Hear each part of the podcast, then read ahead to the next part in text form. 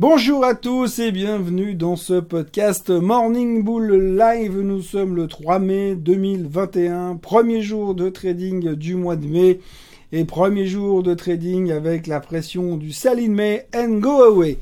Oui, euh, nous sommes en plein doute après une semaine fantastique au niveau résultat trimestriel, au niveau performance euh, intrinsèque, j'ai envie de dire, des sociétés, nous sommes dans le doute puisque les marchés n'ont pas réussi à terminer au plus haut de tous les temps, que l'on ressent le doute sur le Nasdaq. Et quand on regarde euh, le SOX par exemple, qui est ce fameux indice des semi-conducteurs, qui est un leading indicator, eh bien on a l'impression qu'on est un petit peu au bout du rouleau et qu'on est en train de tester les supports de la moyenne mobile des 50 jours. Attention, si ce leading indicator venait à casser à la baisse, on pourrait commencer à s'inquiéter sérieusement d'une éventuelle prise de profit, pour ne pas parler d'une correction momentanée. On va pas commencer à aborder le sujet du crash, ça va faire peur à tout le monde.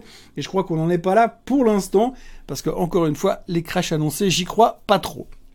Autrement, donc voilà, on a eu une très très bonne semaine la semaine dernière en termes fondamentaux, par contre pas en termes de perception. Hein. Comme on le voit aujourd'hui, il ne suffit plus de faire des résultats euh, canonissimes, il faut en plus euh, vraiment pulvériser les attentes des analystes et pas qu'un peu pour que finalement ça continue à aller dans la bonne direction. On l'a vu, les seuls qui ont réussi à tirer leur épingle du jeu la semaine dernière, eh bien c'était euh, Google et Facebook qui ont vraiment pris tout le monde à contre-pied alors que les trois autres qui ont fait des chiffres fantastiques étaient bien, mais on aurait quand même voulu que ce soit mieux que bien. Donc voilà, on a l'impression qu'on est rentré dans une phase de sadomasochisme puisque les analystes financiers préfèrent être vraiment très très faux plutôt que faux un tout petit peu. C'est pas suffisant pour pouvoir générer encore des achats supplémentaires. Donc voilà, du coup, on a une Apple qui est en gros doute, une Amazon qui est en gros doute, même si les chiffres fondamentaux sont excellents, il pourrait, il pourrait y avoir quelques euh, pressions ces prochains temps, ce qui corroborerait cette éventualité d'une légère correction sur les marchés puisque finalement les arbres ne peuvent pas monter au ciel. Donc voilà, on entame la, semaine avec beaucoup de doutes. On a euh, l'Asie qui est à trois quarts fermée, la Chine est fermée, le Japon est fermé, il n'y a que Hong Kong qui baisse fortement ce matin. Le reste pour l'instant il ne se passe pas grand chose. Euh, on notera que cette semaine, on a de nouveau, et d'ailleurs on a ce soir déjà une intervention de Monsieur Powell qui viendra nous rassurer pour nous dire les mêmes choses encore, encore, encore et encore, mais sachez en résumé de son discours de ce soir que tout va bien se passer. Et puis on aura les non-farm payrolls, les chiffres de l'emploi qui viendront vendredi comme tous les premiers vendredis de chaque mois, qui nous donneront un nouveau, enfin une perception différente voir si l'économie fonctionne bien. Ce serait étonnant que ces chiffres soient mauvais, puisque de toute façon les États-Unis sont en train de rouvrir, donc de rengager un max de monde, même si c'est des salaires relativement bas. Mais il y aura certainement des chiffres relativement intéressants là-dessus vendredi prochain, on aura le temps d'en rediscuter. Donc globalement, tout va bien mais pas assez. Donc les marchés sont en phase. Qu'est-ce qu'on fait maintenant? On hésite, on ne sait pas trop où aller. Et c'est vrai que pour l'instant, on peut avoir l'impression que c'est un peu topiche. Reste à voir si on arrive à, infirmer cette tendance un petit peu déprimée que l'on ressent en ce début de semaine. L'idée du jour, eh bien, c'est euh, Twitter.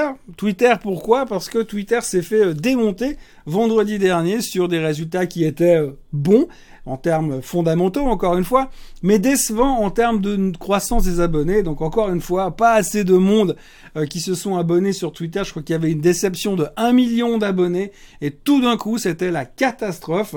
Le titre s'est fait littéralement déchiqueter. Il a perdu 15%. Et quand on regarde le graphique, on est revenu à des niveaux relativement intéressants. Alors ça ne veut pas dire qu'on peut pas aller plus bas. Je pense que là on a une zone euh, d'achat dans la zone entre 50 et 55 dollars. Alors c'est vrai qu'on dit qu'il faut jamais acheter le premier jour après la nouvelle. Il y a déjà eu un jour, deux jours. On dit que le troisième jour c'est pas mal. Aujourd'hui elle devrait baisser encore un peu, mais j'ai envie de dire qu'entre 50 et 55 dollars, je me repositionnerai volontiers sur, Twitter pour jouer euh, un rebond, mais plus longtemps et plus fondamental dans la durée, pas un truc où on va faire un vichy recovery puis dans 4 jours ça vaut 70 dollars. À moins que Facebook vienne faire un takeover dessus entre deux, ce qui serait une autre histoire. Mais pour l'instant, c'est vrai qu'on a euh, un titre qui a l'air d'être relativement bien positionné et qui pourrait nous surprendre à la hausse ces prochains mois. Donc, je serai acheteur sur Twitter quelque part durant la semaine. Je vais vous laisser le soin de trouver le niveau euh, idéal. Comme vous savez le faire. c'est toujours difficile de trouver exactement le niveau d'entrée, mais j'ai envie de dire quelque part entre 50 et 55 dollars, je commencerai à monter une, une position sur Twitter avec un horizon 3 à 6 mois, parce que je pense que euh, ça reste quand même quelque chose qui est immuable et qu'on va devoir vivre avec, un système avec lequel on va vivre ces prochaines années, parce que c'est un peu euh, par là que tout passe aujourd'hui, que les nouveaux canaux d'information euh, se retrouvent. Euh, la question du jour, on me demande mon avis sur une boîte qui s'appelle Calray. Alors Calray, c'est une boîte qui fait des semi-conducteurs, mais qui fait des microprocesseurs intelligents. Donc vous avez le microprocesseur classique, et vous avez le microprocesseur intelligent qui est mieux que le microprocesseur classique, bien évidemment. Donc du coup, c'est un peu une analyse à deux balles, mais ce qu'il faut retenir, c'est que c'est une boîte qui est dans la haute technologie, euh, qui a été fondée par des anciens de l'énergie atomique, donc c'est pas des rigolos, et que c'est vraiment de la techno pure et dure, et c'est pas non plus euh, une spéculation sur quelque chose qui n'existe pas. Ils sont en train de développer une nouvelle génération de semi-conducteurs, et puis derrière, il y a quand même des boîtes comme NXP, NXP aux États-Unis, qui a pris une grosse partie, une participation dedans, euh, pour être dedans, dans le train, si on veut bien, ce qui veut quand même dire que quand vous avez des big names comme NXP qui viennent acheter à l'étranger, ça veut quand même dire qu'ils voient ça soit comme un concurrent, soit comme une opportunité d'augmenter la position, d'obtenir une certaine technologie, voire peut-être à terme carrément d'intégrer la société à l'intérieur. Donc c'est plutôt encourageant. Maintenant, on a vu qu'on voit sur le graphique, si vous allez voir un graphique, qui a eu beaucoup de volatilité ces derniers temps. Aujourd'hui, on est un peu dans une phase de consolidation sur la zone des 36-37 dollars, euh, euros, pardon, et on a l'impression que finalement, euh, il pourrait se passer quelque chose et rebondir un jour ou l'autre. Néanmoins, la, personne qui m'a posé la question me demandait où c'est que je mettrais un stop loss. Euh, je pense que le stop loss, je le mettrais autour des 35 dollars parce que si elle casse ses niveaux, 35 euros, pardon, si elle casse ses niveaux, ça voudrait dire qu'on va aller en direction des 27, 28 dollars. Donc il n'y a pas de raison d'attendre, on aura l'occasion d'en racheter plus tard. Euh, évidemment, la boîte perd de l'argent aujourd'hui, donc c'est toujours difficile de, de retrouver la, la, la, la, valeur exacte de cette société-là.